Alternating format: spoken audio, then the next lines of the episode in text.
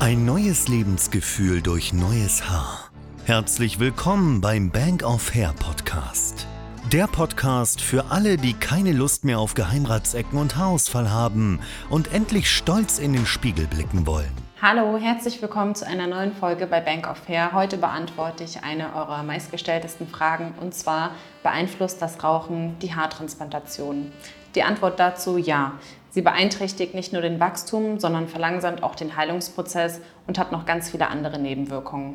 Wie zum Beispiel die verringerte Durchblutung.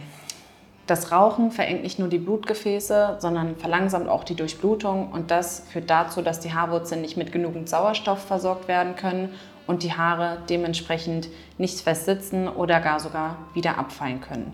Als zweites haben wir den verlangsamten Heilungsprozess. Das bedeutet auch eine schlechtere Wundheilung und je nachdem auch Komplikationen und andere Infektionen, die auftreten können, wenn man nach der Haartransplantation raucht.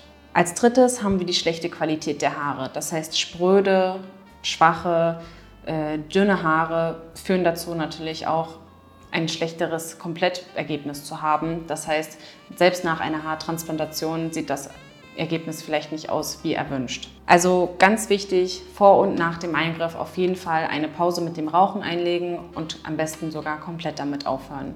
Ich bedanke mich fürs Zuschauen.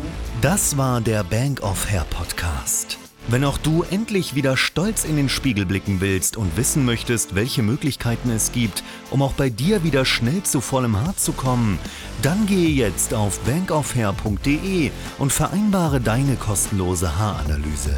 Wir freuen uns auf dich.